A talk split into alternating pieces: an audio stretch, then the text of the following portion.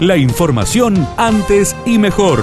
Titulares en AM930 FM93.3. Radio Villa María. Antes y mejor. Villanueva confirmó el fallecimiento de una mujer de 46 años por coronavirus. Fue informado en la jornada de ayer y son 19 las víctimas fatales en la vecina ciudad. Además, durante el fin de semana, el conglomerado confirmó 92 contagios.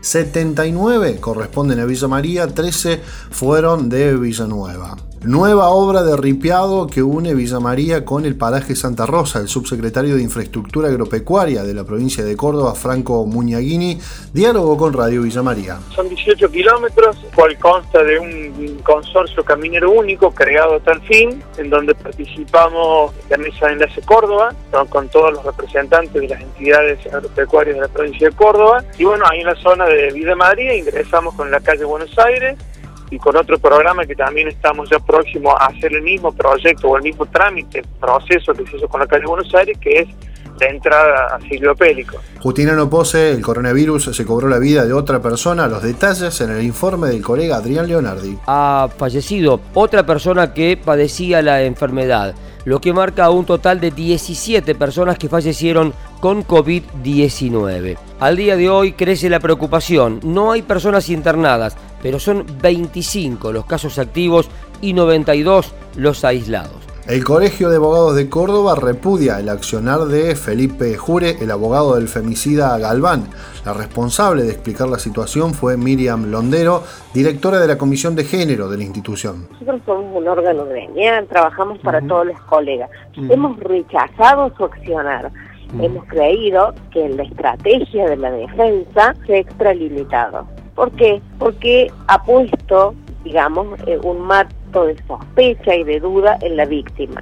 Fue imaginar este abogado hablando a los medios que no lo consideramos que así tenga que ser, porque la defensa de nosotros los abogados las tenemos que hacer dentro de tribunales. Obviamente esa es la estrategia procesal, en la demanda, en, este, en los alegatos, en todos los este, escritos que nosotros realicemos o en todo lo que nosotros expresemos en las audiencias y no poner a la víctima en un manto de sospecha, injuriándola, porque vos fíjate, había una mamá con un cartel buscando a su hija, una hija buscando a su madre. Entonces, ese es el límite.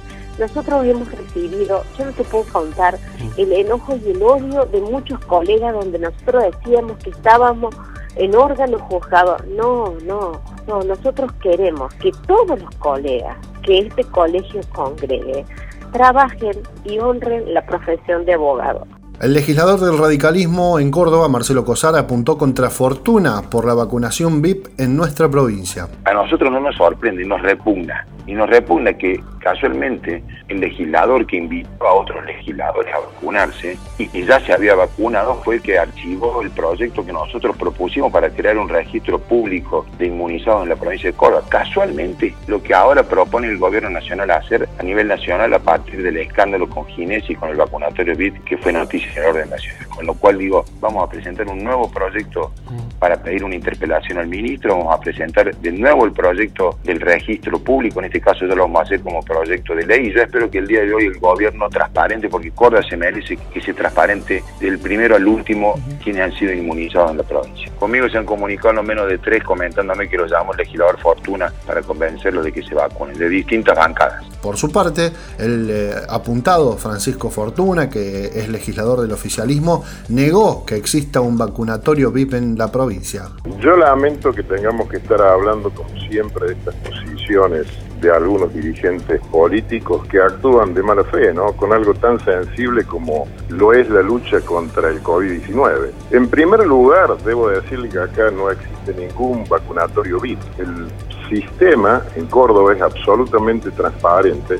Buscan aprobar el proyecto que eleva el piso de ganancias. El diputado nacional Marcelo Casareto, que es el secretario de Comisión de Presupuesto y Hacienda en Diputados, dialogó con Radio Villa María. El objetivo es llevarlo a 150 mil pesos, tanto para los trabajadores activos como para los jubilados. En los dos casos serían valores móviles y beneficiarían alrededor de 1.200.000 personas en la Argentina. Así que Es una medida redistributiva que tiende a poner dinero en el bolsillo de trabajadores y jubilados en la Argentina. La idea es que en esta semana haya reuniones informativas. El día lunes que viene, el lunes primero, eh, recibimos al presidente en la Asamblea Legislativa y en la misma semana esperamos continuar con el tratamiento.